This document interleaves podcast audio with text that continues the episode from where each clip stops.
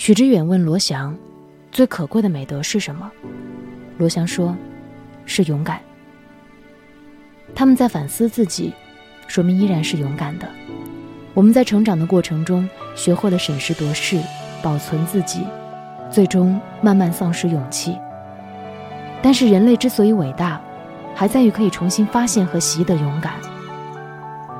上海的张强医生为了给员工发工资，在疫情中穿过城市，骑行四十公里。他说：“我们在疫情中要汲取教训，不要把世界让给那些坏人。”这就是在练习勇敢。